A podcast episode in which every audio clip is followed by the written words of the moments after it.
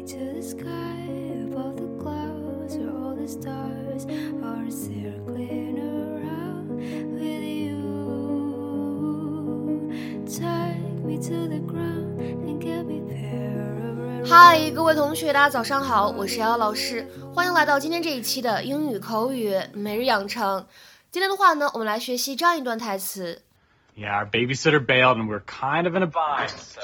Yeah, our babysitter bailed, and we're kind of in a bind. So，我们的保姆走了，我们俩呢又碰上一点小麻烦，所以，Yeah, our babysitter bailed, and we're kind of in a bind. So, yeah, our babysitter bailed, and we're kind of in a bind. So.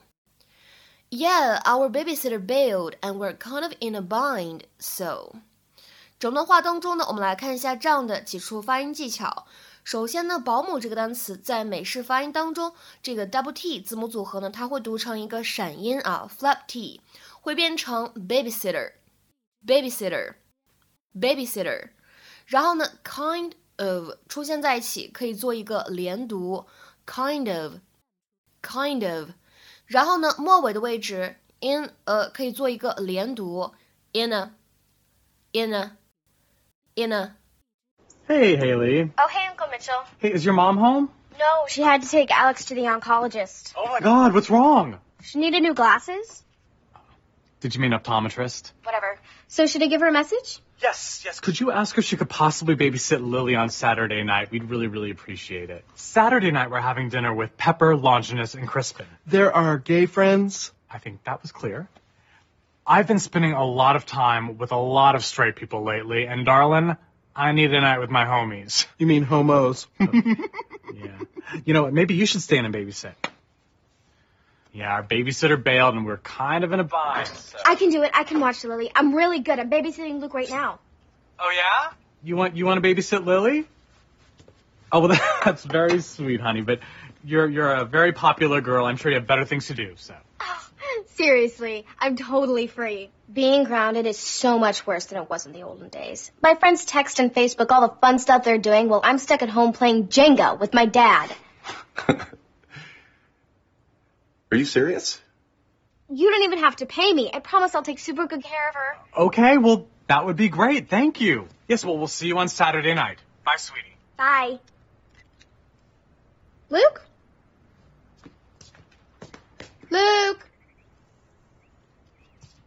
What are you thinking? Haley is a very sweet and fashionable girl, but seems hardly a responsible caregiver. Well, you know what? We needed a sitter. She's family. I say we give her a shot. A shot. Oh, with our only child, sure, why not? If something goes wrong, we'll just pop over to the Orient, grab another one. 在今天节目当中呢，首先我们先来说一下关键句当中出现的这个单词 bail，b a i l，它呢并不是常见的保释的意思，而指的是快速离开这样的含义 ，leave a place especially quickly。比如说下面呢，我们来看一下这样的一个例子：Sorry, I really have to bail。对不起，我真的得走了。Sorry, I really have to bail。那么除此以外呢，我们再来看一下另外一个表达。在今天关键句当中呢，我们出现了这样一个短语，叫做 in a bind。它呢，其实意思指的是陷入困境、进退维谷。在英语当中，bind 这样一个单词，b i n d，它的话呢，本意可以指跟捆绑相关的意思。那么在口语当中呢，经常引申成为困境这样的意思。A difficult or annoying situation in which you're prevented from acting as you might like。比如说下面呢，看一下这样一个例子。Having to visit her every week is a terrible bind。每周都要去拜访她，都要去看望她，真让人感觉到难受，真让人感觉到不爽。Having to visit her every week is a terrible bind。 那么这个 in a bind 就指的是陷入这样一个困境，进退维谷。我们来看一下这个短语的英文解释：In a particularly difficult or awkward situation, especially one that is not easy to resolve or escape，就指的是陷入困境，进退维谷。呃，很难逃离出来这样一个意思。比如说，下面呢，我们来看这样的一些例子。第一个，I'm going to be in quite a bind if this loan isn't approved。 如果这笔贷款不被批准，我将会陷入困境，或者说我将会有大麻烦。I'm going to be in quite a bind if this loan isn't approved。